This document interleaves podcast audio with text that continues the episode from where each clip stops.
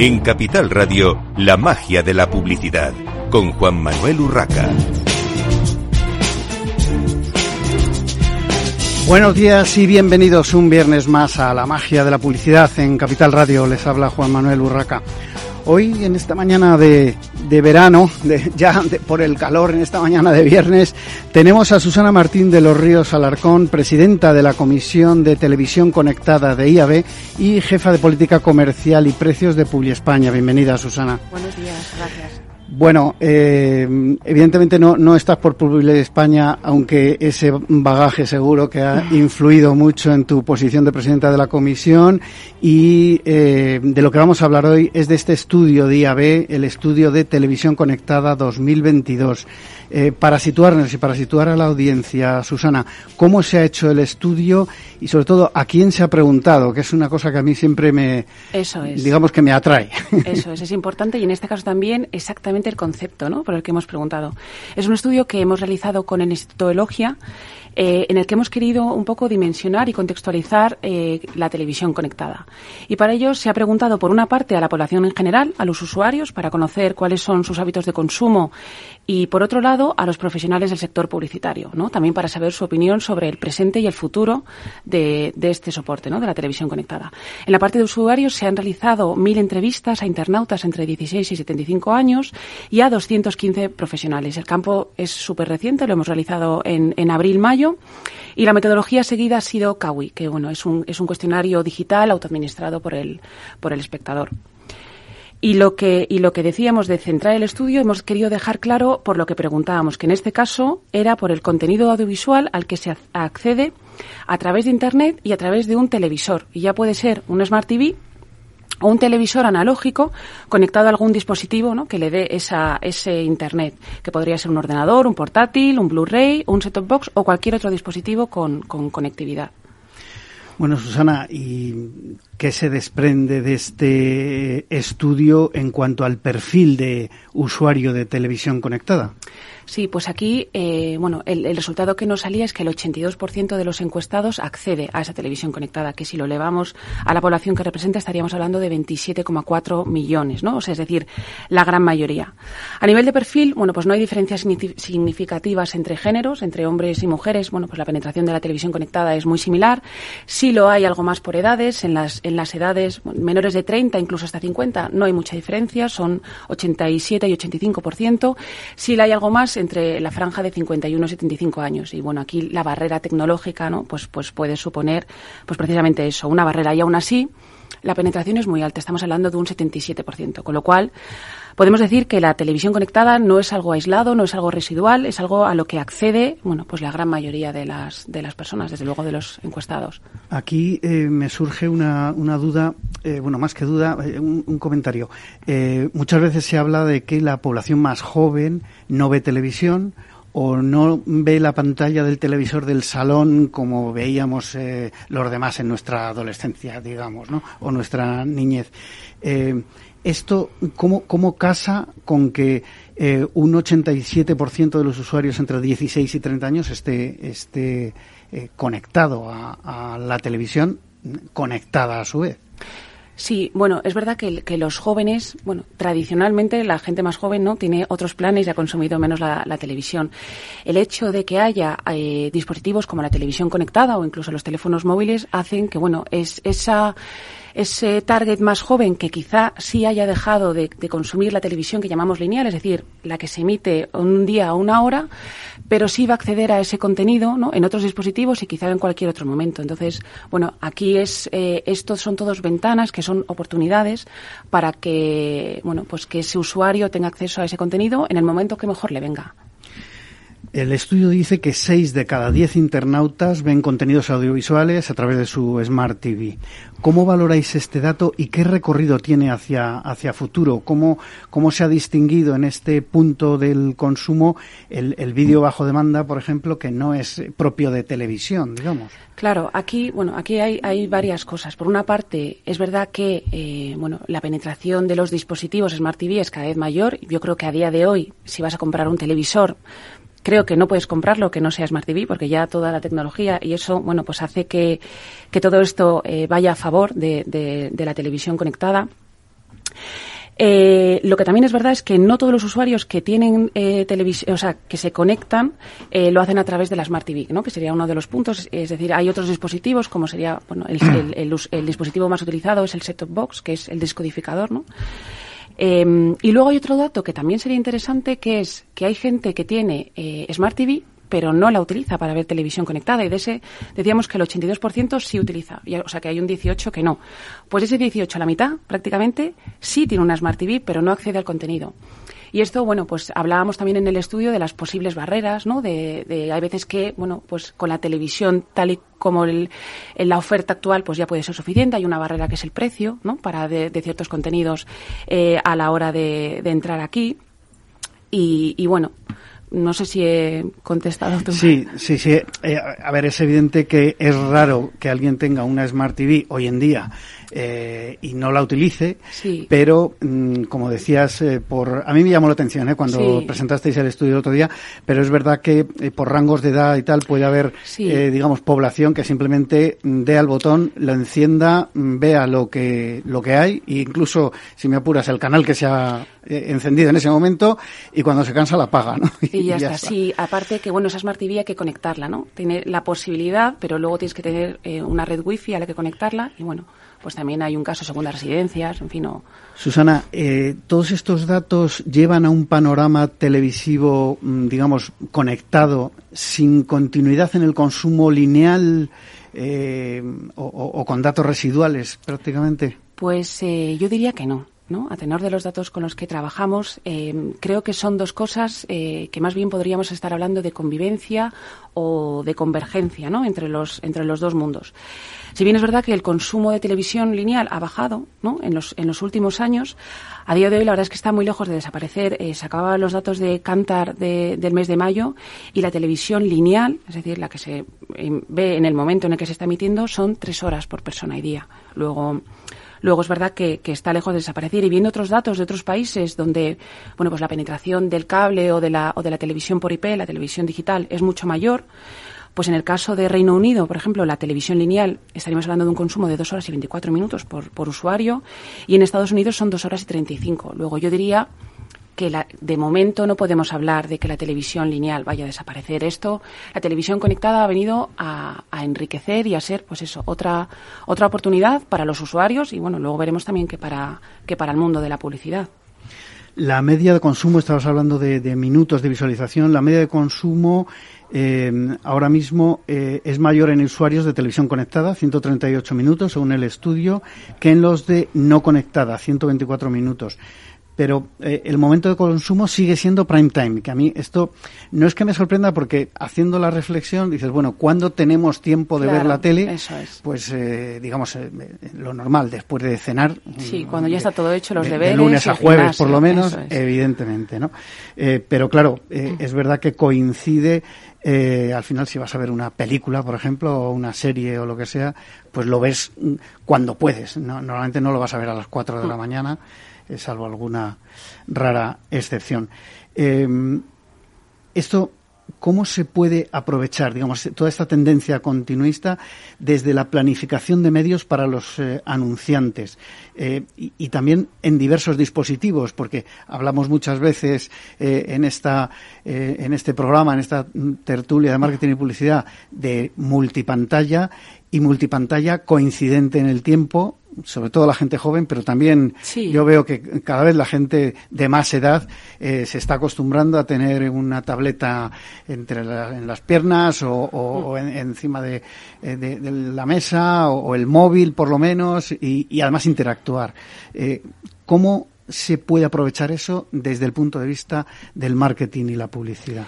A ver, yo creo que, que lo del aprovechar ese momento de prime time, eh, al final a nosotros lo que, lo que nos llega de los, de los anunciantes, los anunciantes lo que necesitan, lo que están buscando es impactar a esa audiencia, en el momento del día que sea o en el dispositivo, o en el dispositivo que sea. Y entonces, y además que sea el mayor número posible y cuanto antes mejor, ¿no? Que es un poco lo, lo que se quiere, ¿no? Alcanzar esa, esa cobertura y de una manera rápida. Entonces, eh, yo creo que la, la clave estaría más bien en, en, bueno, también estas posibilidades que, nos, que la televisión conectada nos trae a la hora de eh, planificar y optimizar esa planificación de las campañas. Y aquí, por ejemplo, podemos estar hablando de campañas segmentadas, campañas que se dirigen solamente a un target en el momento del día que está. El prime time lo que tiene en cuanto a televisión lineal es que agrega a, una gran cantidad de público en ese mismo momento, porque aquí también está el tema. Eh, que eso sobre todo ocurre en la televisión lineal porque hay un tema de el contenido, ¿no? De la actualidad, de que lo quieres ver ahora y si lo has visto mañana y te lo ya te lo han contado, o sea, tienes que verlo ya y eso eso sucede sobre todo en, en las bueno en los broadcasters, ¿no? Pero, pero el anunciante lo que, o sea, la, televisión conectada lo que da también son, bueno, pues esas, esas posibilidades de optimizar las campañas. Y aquí, pues eso, podemos hablar de las campañas segmentadas o de los productos que llamamos de cobertura incremental, que es partiendo de una campaña en televisión lineal, bueno, pues utilizar esas posibilidades de televisión conectada para impactar, pues por ejemplo, solamente aquellos que no han visto la televisión lineal. Y entonces, bueno, pues eso sí que son oportunidades de ir muy dirigido a alcanzar esa cobertura incremental y, bueno, yo creo que es, va, va un poco por ahí también lo que, Hablando del sector de, los anunciantes y de las agencias de medios, sobre todo, porque aquí se les empieza a complicar también la, planificación. Eh, bueno, eh, esto se relaciona también con el marketing digital, en el que siempre se oye decir eh, que todo se puede medir, que todo es muy fácil, pero luego buscar tu audiencia o la audiencia que tú quieres es otra es otra historia.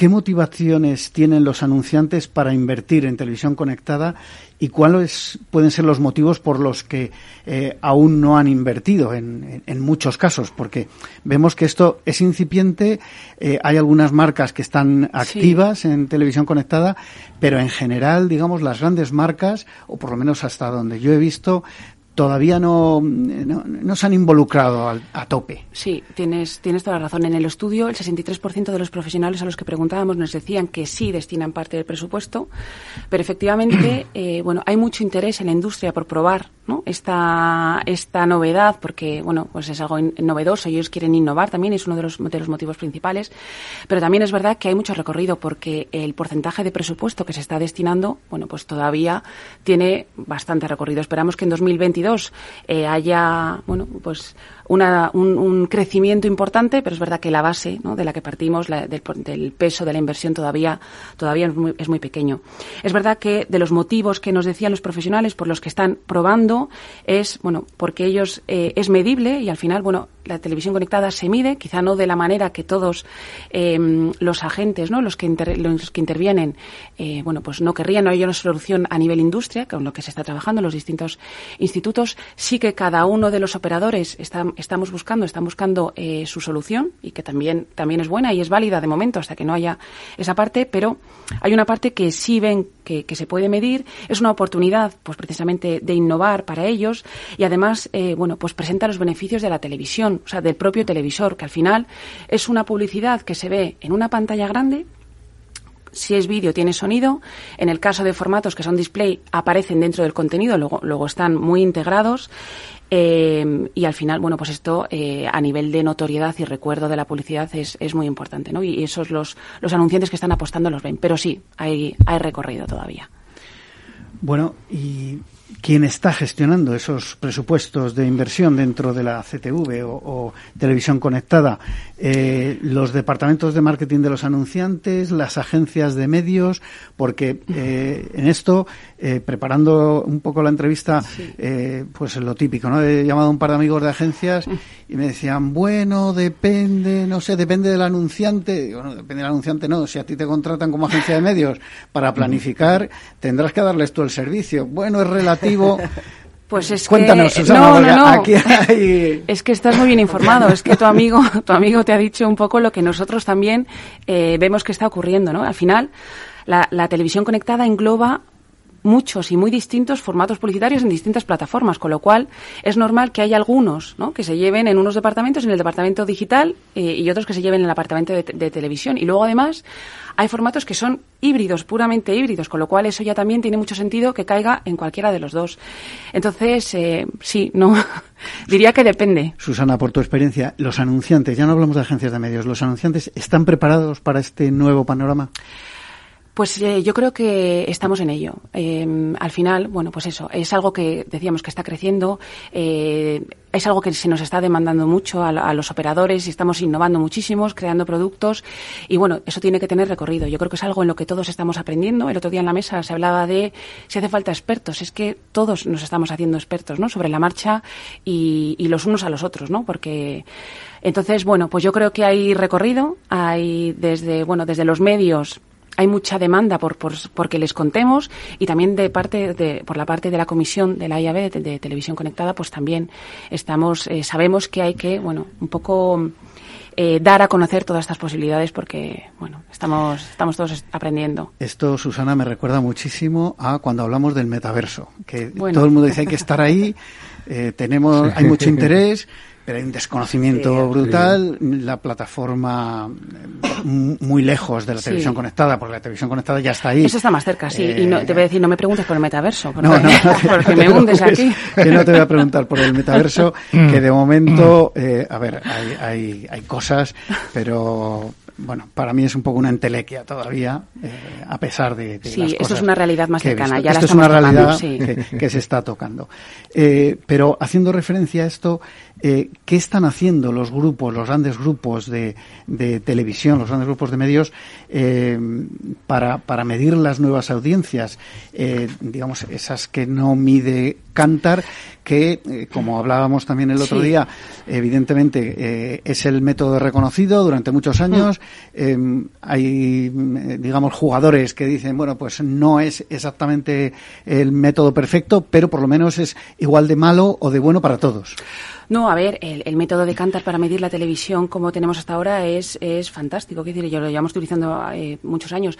Nosotros ahora, y, aquí hablando un poco desde la parte de Poliespaña Mediaset, nosotros tenemos esta medición de Cantar que nos mide la televisión y luego, y además nos mide individuos, y luego el resto de formatos de televisión conectada, ya sea la L-Shape de, del HBBTV o la parte de, de mi Tele Smart TV o lo ves, pues tenemos el dato propio del ad server, que en nuestro caso es el ad server de Google. Entonces, y eso es verdad que mide dispositivos e entonces, bueno, pues aquí eh, el reto, ¿no? Y la eh, lo que además da un valor para esas campañas que tenemos muchas veces eh, que son de cobertura incremental es intentar, primero, llevarlo todo a la misma magnitud, hablar de individuos, y luego intentar estimar, hacer una estimación de cuánta cobertura a más nos está aportando esa, esa parte de televisión conectada.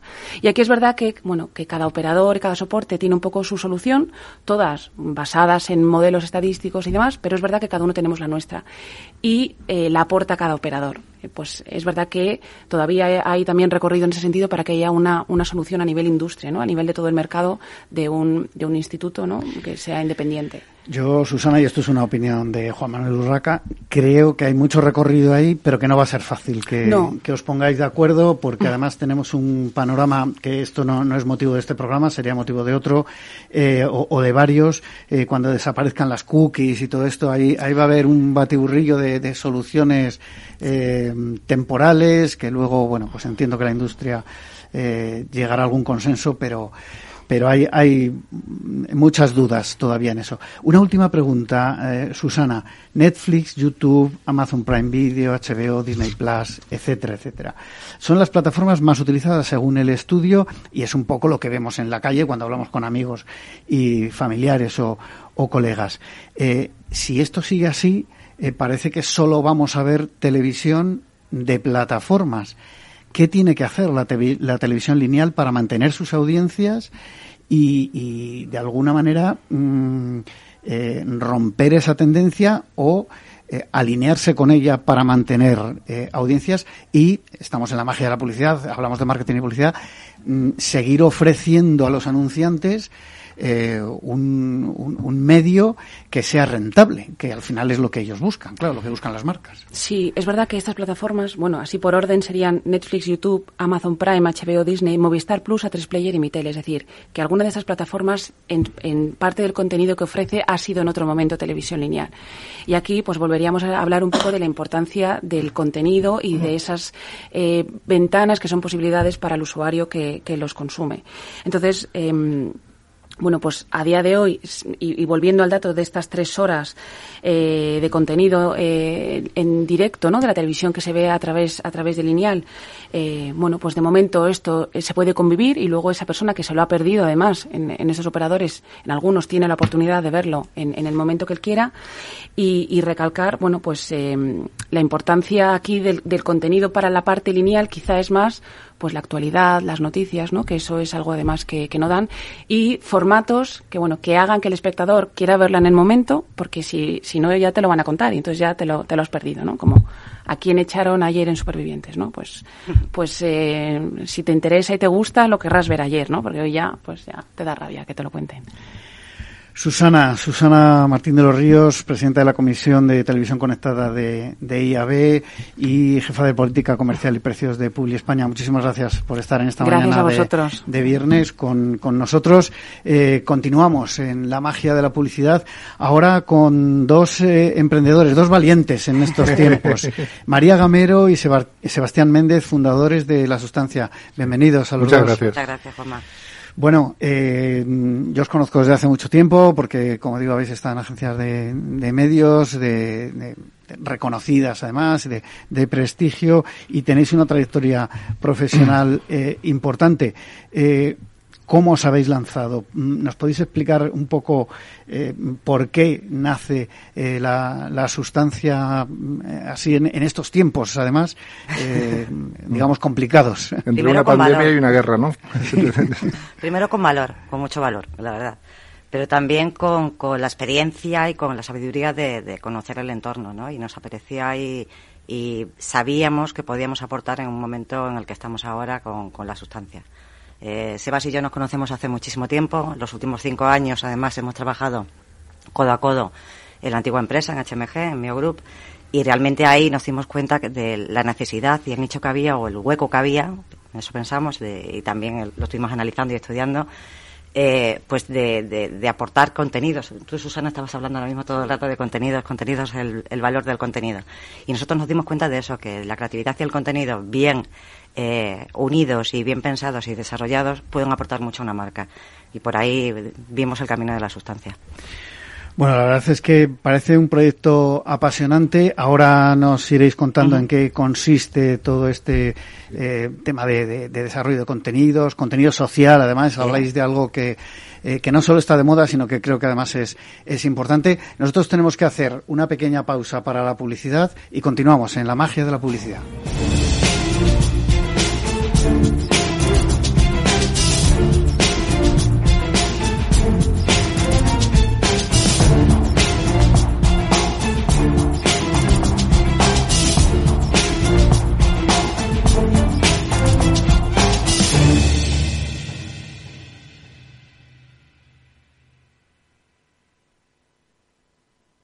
Si estás pensando en comprar una casa, entra en cuchabank.es y accede a nuestra oferta hipotecaria. Cuchabank, el banco de tu nueva casa. ¿Imaginas un rincón de Galicia donde disfrutar del vino, la gastronomía, la naturaleza y la historia? Vente a descubrir la ruta del vino de Ribeiro, una vida por compartir, una historia auténtica que protagonizar. Ruta del vino de Ribeiro, muy cerca, muy tuya, con la colaboración de Sacobeo 2122, Junta de Galicia.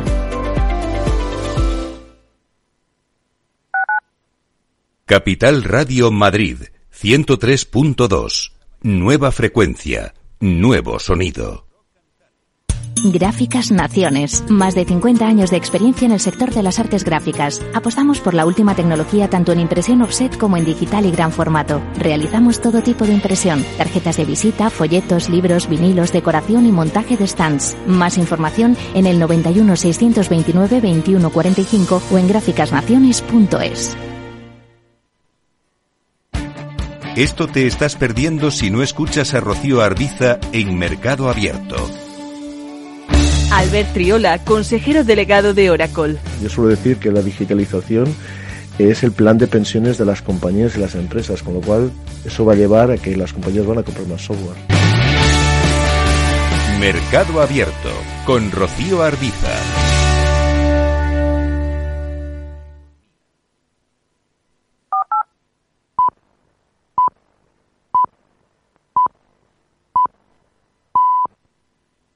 La magia de la publicidad con Juan Manuel Urraca.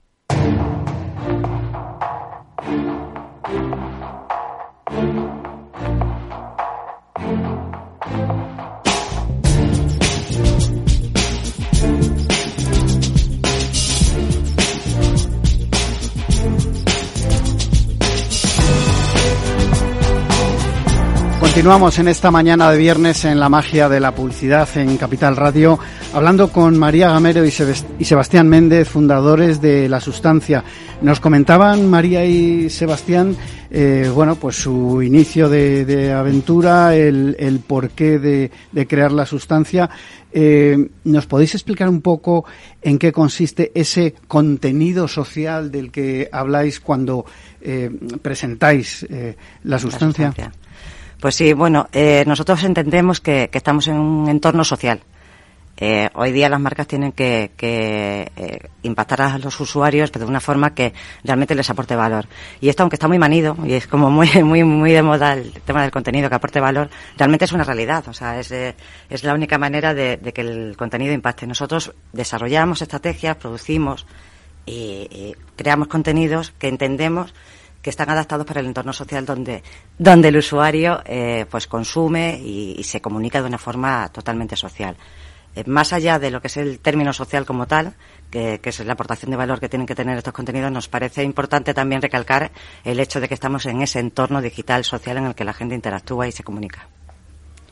Básicamente es el, al final el, la parte social es la que acaba haciendo de hilo común en todo el tipo de acciones que están, que están apareciendo, ¿no? cómo atomizado está el mercado. Y al final el hilo común, el storytelling común que queremos eh, eh, crear y el que nos gusta, el que nos apasiona trabajar en las sustancias es ese, es ese discurso, ese camino social que acaba dándole sentido a todas las acciones que, que puede emprender el cliente.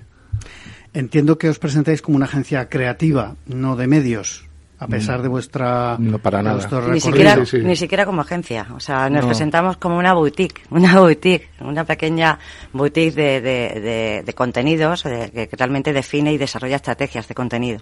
O sea así nos presentamos. Cubrís desde la estrategia a la producción. Sí. ¿Cómo es el acercamiento al anunciante? ¿Qué, qué ofrecéis a las marcas? digamos que, que, no haya ya en el mercado, porque, bueno, luego hablaremos, pero ahora mismo hay mucha oferta, digamos.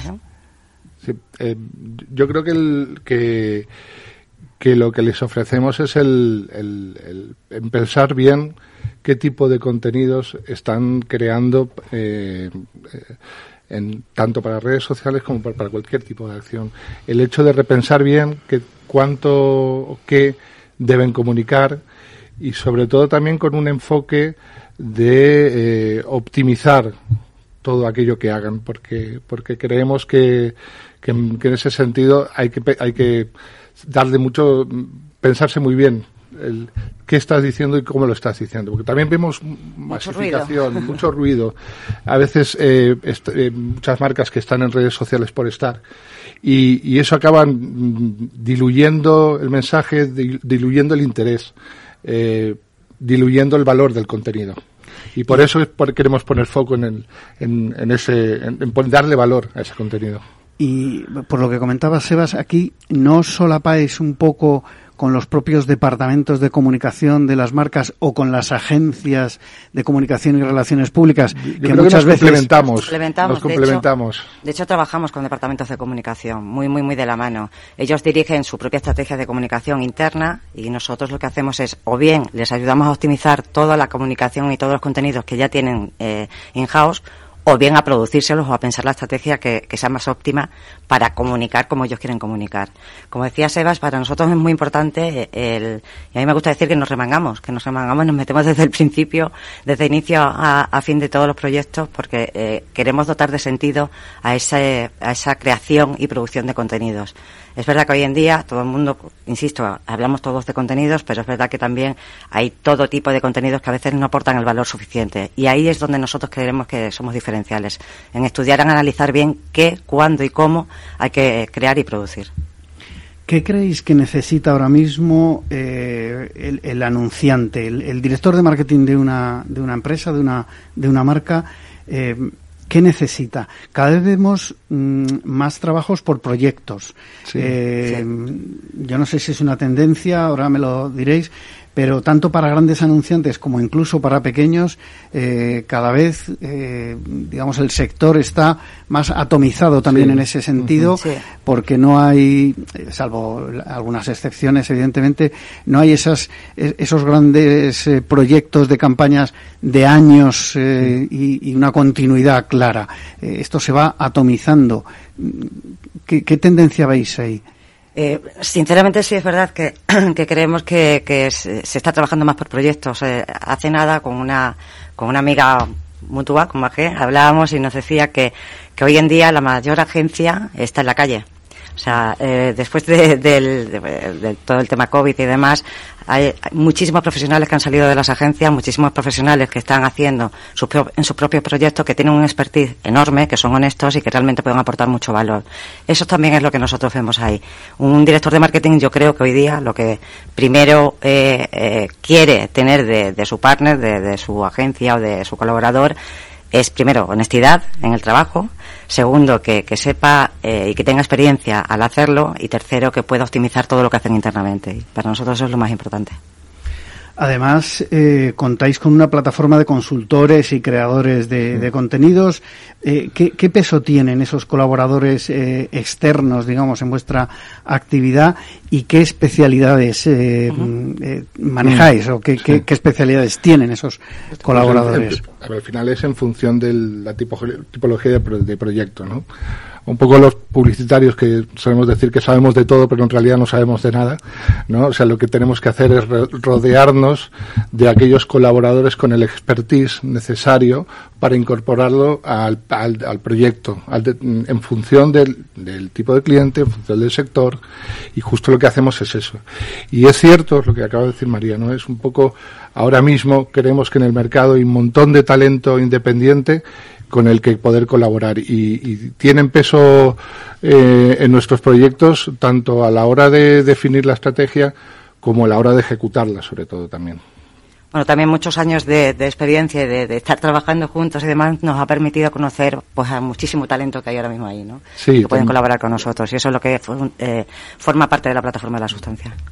Yo creo que esa es una de las claves eh, de, estas eh, boutiques, como os definís, o estas agencias pequeñas, o, eh, digamos, todos estos proyectos de, profesionales como vosotros que, se independizan y que van ofreciendo calidad por un lado y mucho conocimiento de, grandes profesionales que, que colaboran de una forma bueno, todo esto de la economía colaborativa yo creo que cada vez se está, se está imponiendo más y al final funciona, ¿no? Que, es, que es de lo que se trata. Y hablando de esos proyectos, eh, contarnos en qué estáis involucrados en estos momentos, qué tipo de, eh, de, de proyectos estáis haciendo y cuáles os gustaría hacer. Bueno, realmente eh, eh, eh, acabamos de, digamos, comunicar la sustancia, pero llevamos meses trabajando con, la verdad que con marcas muy, muy, muy dispares, desde la Federación Nacional de Comunidades Regantes de España, que es un tema apasionante y que, que entrada no, no, teníamos ese conocimiento, ¿no? Y, a través de gestionar eh, a colaboradores con, perdón, a la hora de gestionar eh, el proyecto pues, eh, y, analizar un poco la estrategia que, que necesitaban, pues hemos arrancado a colaborar con ellos una colaboración perfecta que además ha incluido también un rebranding de, de la propia marca y después proyectos de productos financieros que todavía no podemos un poco desvelar marcas a, proyectos mucho más eh, eh, locales como el de un Café Berlín, que es un, local que estamos digitalizando, un, local puntero de Madrid que estamos digitalizando su negocio. Entonces, la verdad es que, que el tipo de proyectos que nos, nos gustan son aquellos en los que nos podemos meter en la cocina. O sea, no, no tenemos una... Eh, predilección ni por sector ni por marca, sino simplemente si nos podemos involucrar desde la definición de la estrategia, cualquier proyecto para nosotros. Para mí es importante también en ese punto el, destacar que el, cómo abordamos los proyectos, ¿no? O sea, primero hay una fase inicial de mucho análisis, de muchísimo análisis, aunque es transversal esa etapa de análisis y de, y de escucha y demás, pero inicialmente nos gusta y que creemos que es muy interesante porque detectamos exactamente aquellas cosas que se pueden hacer y las que no. Por ejemplo, con, el tema de la Federación Nacional de Comunidades de Regantes, que de verdad, o sea, yo estoy enamorada ya del tema, en un principio me parecía como muy, muy complicado. Eh, es un organismo bastante potente a nivel nacional, pero que se desconoce, o sea, se desconoce toda la actividad que tienen. Eh, hay que hacer un análisis muy profundo para saber y entender realmente qué puede comunicar en el entorno social esta federación y cómo puede impactar a sus distintos públicos. Es ahí donde nosotros podemos aportar también esa expertise que tenemos, porque lo hemos hecho otras veces también. Y fruto de eso es cuando se elabora la estrategia. Cuando integramos también a los consultores de, de contenido, nuestros colaboradores, los integramos desde el inicio, desde ese primer análisis también, para que ellos además con su conocimiento vayan aportando a la estrategia también. Y luego eso ya lleva pues al tema de producción, los proyectos luego ya se amplían, porque de, de, pues un primer proyecto que era, de comunicación pura y dura en redes sociales, pues al final es global, es 360 completamente, que, que le hacemos absolutamente de todo a ellos. Pero es muy, muy, muy de la mano del cliente. O sea, es como lo abordamos. A mí, María, lo de la comunidad de regantes me sonaba de muy, poco glamour, pero, pues entiendo que tiene su aquel, ¿no? Esto es, como todo. acuérdate de, la manifestación que hubo hace poco en marzo con todos los tractores y demás a nivel nacional. Bueno, pues eh, algo de eso había. No, lo, del agua está claro que tiene, es un, mucha, problema. Mucha importancia. Sí, eso es. Mucha importancia. Bueno, eh, una pregunta un poco más eh, eh, generalista. ¿Cómo veis el mercado publicitario y en concreto, eh, como decía antes, el de las agencias independientes que han proliferado mucho y yo no sé si hay mercado para todos? hablábamos de esa especialización, de lo que aportáis, pero con todo y con eso han, proliferado o habéis proliferado demasiado bajo mi punto de vista. ¿Hay mercado para todos? ¿Cómo está este tema? Yo creo, yo creo que sí que lo, lo hay. Es, cierto que han, proliferado mucho. También es verdad que hay muchas que están siendo absorbidas por, por grupos. Eh, o sea que tenemos los dos movimientos. Eh, pero creemos que sí que hay mercado y, sobre todo con, con, el enfoque que, que tenemos en, en, la sustancia de atacar los proyectos de una manera un poco diferente. En ese sentido, no nos consideramos una agencia. No nos consideramos una agencia independiente porque mm, no respondemos al, al perfil ni, ni a la forma de abordar los proyectos. ¿Y qué esperáis de, del futuro? ¿Cómo, ¿Cómo os veis dentro de unos años?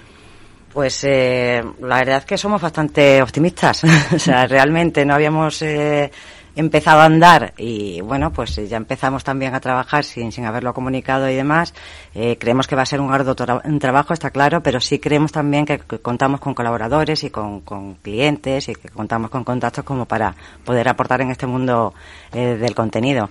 Y evidentemente nos tendremos que ir adaptando día a día pues a, todo este entorno también social y a todas las eh, actualizaciones, todas las novedades que hay. Ahora mismo cuando hablaba Susana de la televisión ¿no? conectada y demás, pues evidentemente nos tendremos que ir adaptando a todo lo que salga para poco a poco ir integrando nuestras estrategias en ese tipo de actualizaciones. Sí, porque además eh, en vuestro caso el contenido eh, para todo lo que es comunicación comercial, todo lo que es marketing y publicidad es muy importante, pero es verdad que los soportes y los medios están cambiando a una velocidad tremenda. Comentábamos con Susana el tema de la televisión conectada, mencionábamos de alguna manera el metaverso, las propias redes sociales están cambiando a una velocidad tremenda, eh, los más jóvenes eh, ya solo hablan de TikTok pero hace mm, cuatro años no lo conocía nadie y probablemente dentro de cinco mm, se habrá olvidado y habrá otra otra red que será de otra manera o se llamará de otra manera, pero esto va a una velocidad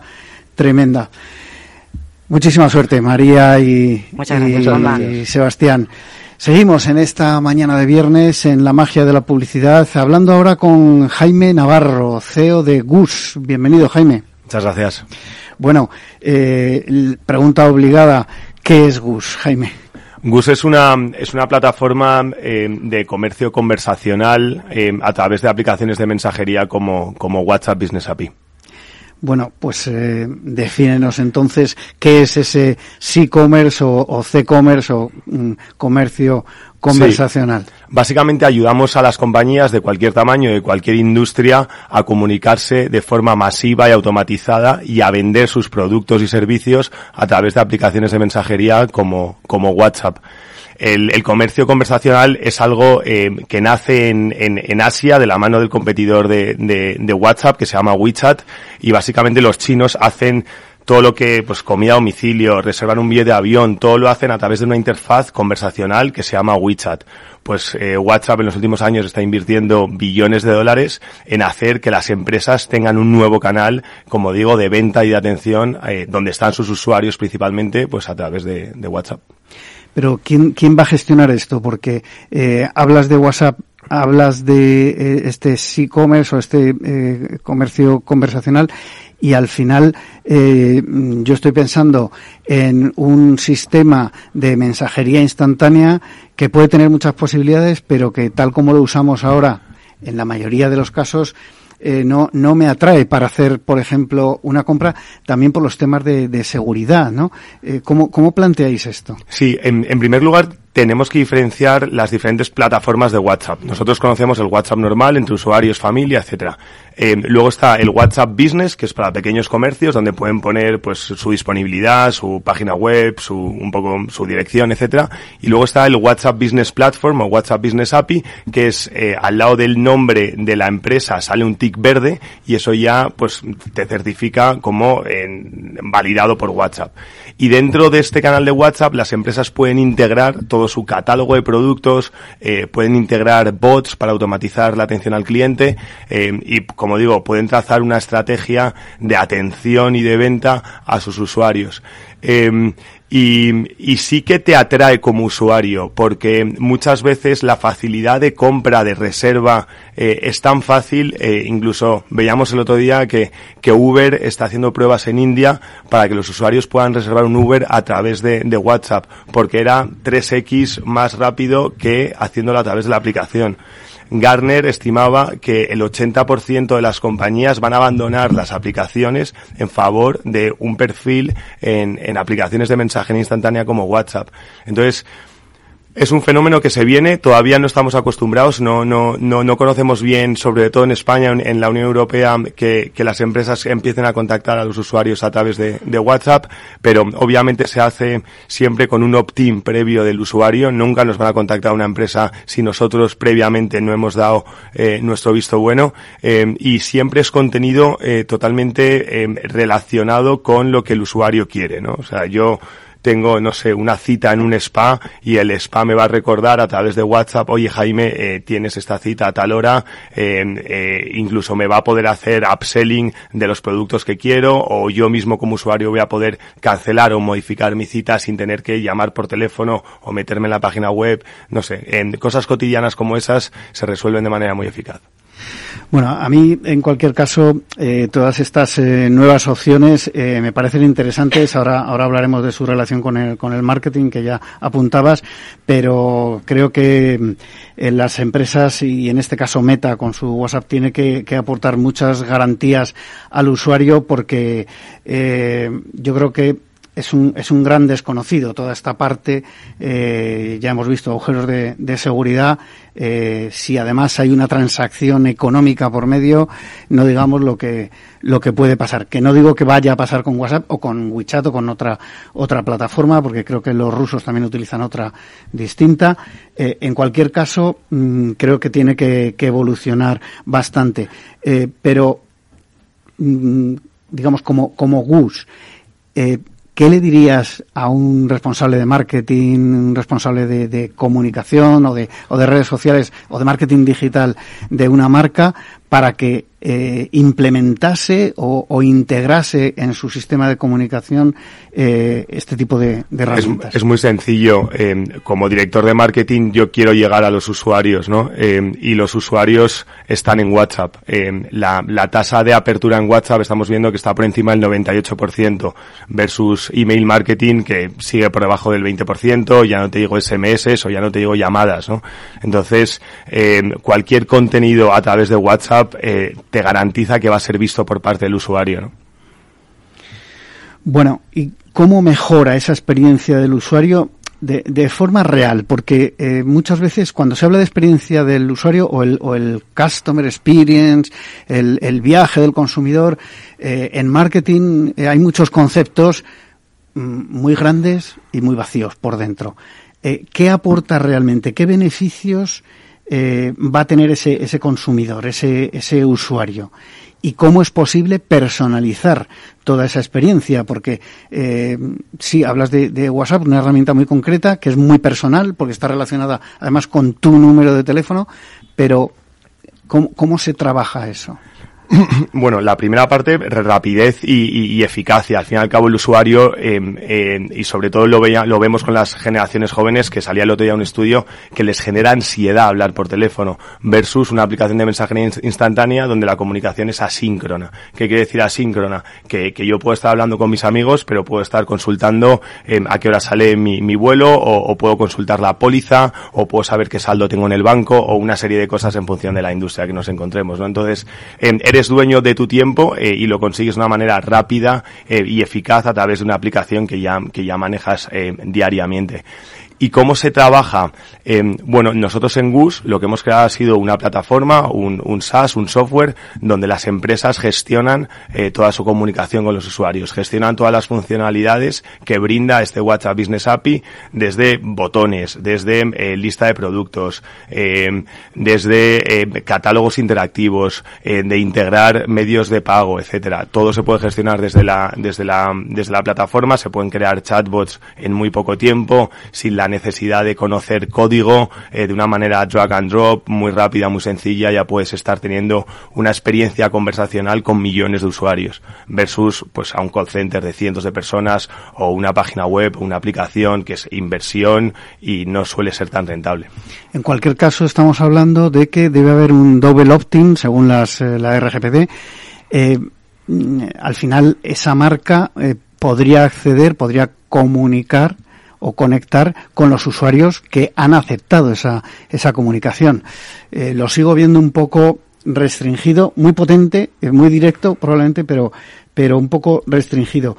¿Qué, qué más puede aportar, eh, sobre todo a los retailers, que son, digamos, eh, estamos hablando de comercio al final, de, de venta, y, y, ahí sí que veo una, una posibilidad. Los grandes retailers eh, buscan todos los canales, se habla mucho de omnicanalidad. ¿Qué, ¿Qué, les aporta ahí? Sí, pero, pero sobre todo en temas de seguridad y también quiero incidir, ¿cuál es, ¿cuál es la diferencia entre que una aplicación sepa dónde vives y cuál es tu tarjeta de crédito y pidas comida a domicilio normal y esa misma empresa tenga su perfil en WhatsApp donde tengas esa información y donde esté to totalmente protegida bajo la ley de protección de datos? Es la misma historia. Simplemente eh, a, a, ojos tuyos personales puedes ver WhatsApp pues de una manera un poco más eh, insegura en ese sentido, pero no lo es. O sea, funciona con todos los estándares y certificaciones de seguridad y por eso operan en la, en la Unión Europea. Y me habías preguntado también el... Sí, respecto a los retailers, ¿qué, qué, qué beneficios pueden tener? Eh, nos quedan tres minutos. Sí, pues absolutamente todos, como, como digo, o sea, puedes empezar a vender con, nosotros abrir una cuenta de Business API te cuesta 100 euros al mes. Y con esa cuenta y con un poco con todo lo que ofrecemos en nuestra plataforma, puedes crear experiencias conversacionales de venta en, de manera súper rápida y eficaz.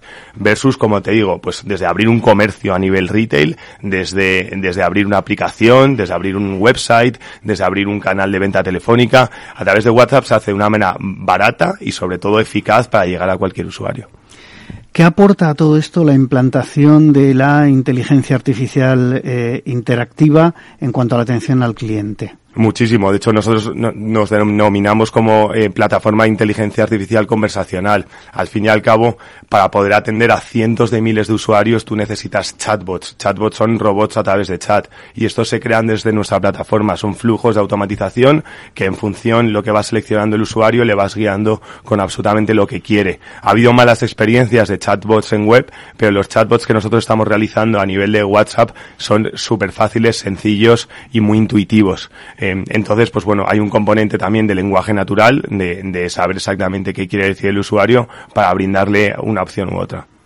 Y son realmente eh, prácticos, me refiero, eh, en muchas ocasiones cuando entras en algunas webs, en algunas soluciones, digamos, de atención al cliente, yo el problema primero que veo es que si llegas a un bucle, no hay manera de salir. Al final tienes que llamar a otro teléfono o tienes que hacer algo físico, digamos, algo analógico para resolver un problema digital que teóricamente era muy fácil. Total, sí. Básicamente es porque eh, es porque no hay flujos eh, cerrados. Eh, se crean flujos abiertos donde el usuario llega, suelta una parrafada de su problema, pero esa no es la manera de dirigir exactamente qué es lo que quiere el usuario. Al fin y al cabo, el, la regla del 80-20 sabemos cuáles son las consultas que hace el usuario y si eso creas un flujo totalmente cerrado y muy guiado para que el usuario consiga lo que quiere, créeme que el nivel de satisfacción sube mucho.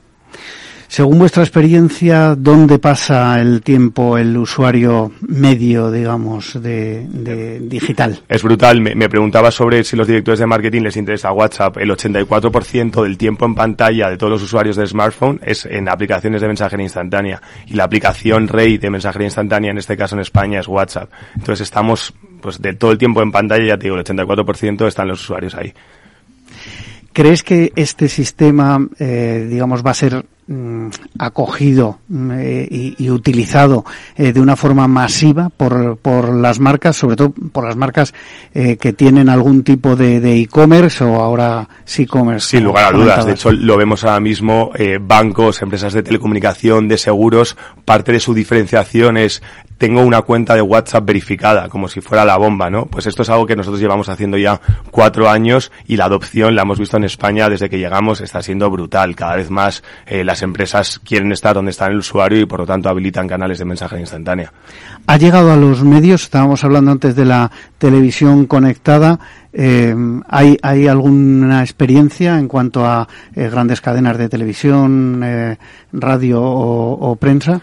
Sí, al fin y al cabo, en todos programas de televisión, de radio, etcétera, que interactúan con los usuarios, eh, lo hacen a través de WhatsApp. Eh, WhatsApp funciona como un buzón, eh, un poco también de, de, de, opiniones, de comentarios, etcétera, eh, y clarísimamente, pues habilita este tipo de experiencias y de darle al usuario también ese mensaje de, de agradecimiento y demás. WhatsApp funciona muy bien y plataformas como la nuestra para gestionar el canal de WhatsApp, pues todavía mejor. Jaime, Jaime Navarro, CEO de GUS, eh, muchísimas gracias por estar hoy en la magia de la publicidad. Vigilaremos este, digamos, este nuevo canal de, de, comercio electrónico o, comercio eh, o e-commerce y, todo lo que pueda implicar en el mundo del marketing y la publicidad. Eh, me despido ya. muchísimas gracias a todos por seguirnos en Capital Radio en la magia de la publicidad. Les espero el próximo viernes.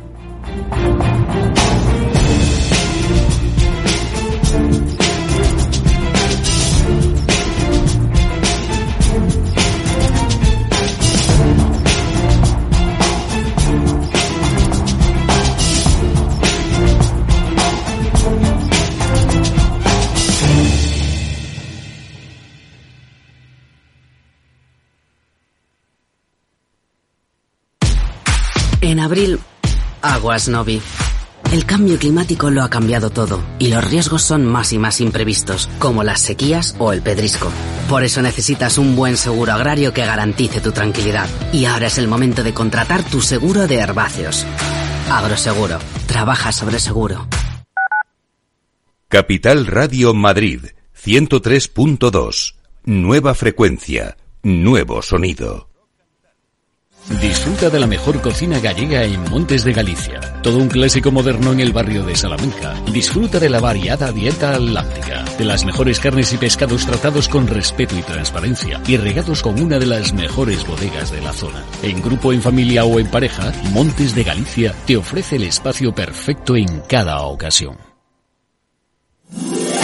Todos los lunes a las 12, en directo en Capital Radio, la actualidad de personas y empresas en el Foro de los Recursos Humanos, primer espacio en la radio y en Internet dedicado a la gestión de personas y directivos en nuestro país. Pero más que nunca nos toca hablar de aspectos humanos. Voces acreditadas, profesionales del sector, empresas destacadas, empleados, líderes, todo sobre los recursos humanos. Un año más estamos con todos ustedes eh, en este espacio único en la radio y en nuestros dedicados a la diversidad. En la radio siempre en directo desde hace 18 años. Antena de Oro 2020. El Foro de los Recursos Humanos. Los lunes a las 12. Con Francisco García Cabello.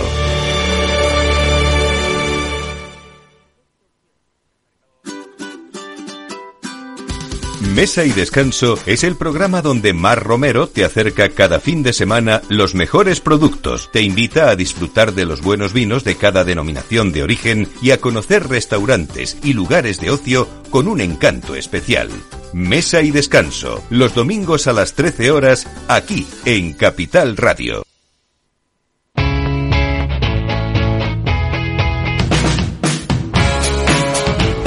La economía despierta. Capital Radio.